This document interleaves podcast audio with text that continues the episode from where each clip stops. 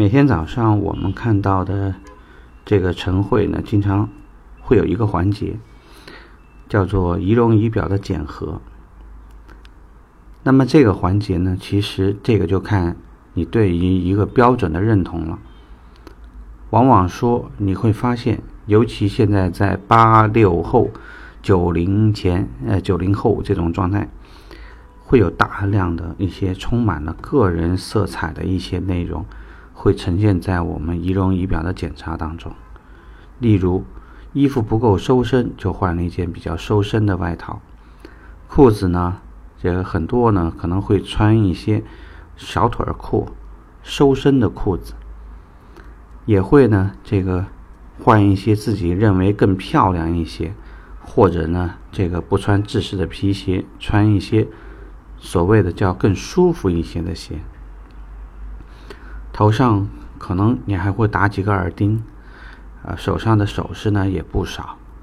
啊，会有很多的一些小的一些修饰物，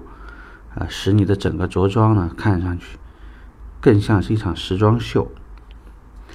在这里呢，我想提一个醒，不要把你的工作变成时装秀。这里有什么意思呢？如果我们回到一个简单的原理说。既然大家都知道所有的人是爱美的，我们为什么要设计一套工作服？为什么我们要统一我们的着装？这个是代表大家的形象无差异，大家的服务无差异。也就是说，从打上领带、穿上工服，把你的整个着装按照厂方的 DOS 标准，整个的到位的时候，就代表你和其他的人。没有不一样的地方。这里想跟大家讲的意思就是说，当你和客户沟流，就整个在沟通交流的时候，你希望客户关注的是你所表述的内容，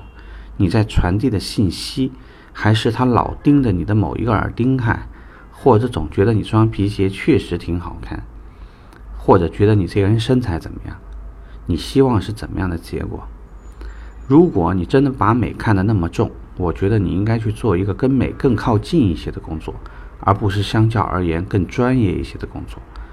在汽车行业，毕竟讲，例如说，当你系着一条很夸张的皮带的时候，你有没有考虑你擦车的时候可能会离车太近？当你手上戴着戒指的时候，有没有可能某一个瞬间，你的戒指和车身的漆面产生了一次亲密的接触？产生了一道很大的划痕，有没有可能你打的一些没有必要的耳钉，给你最后惹上一些麻烦，让别人觉得你这个人过于个性？所以，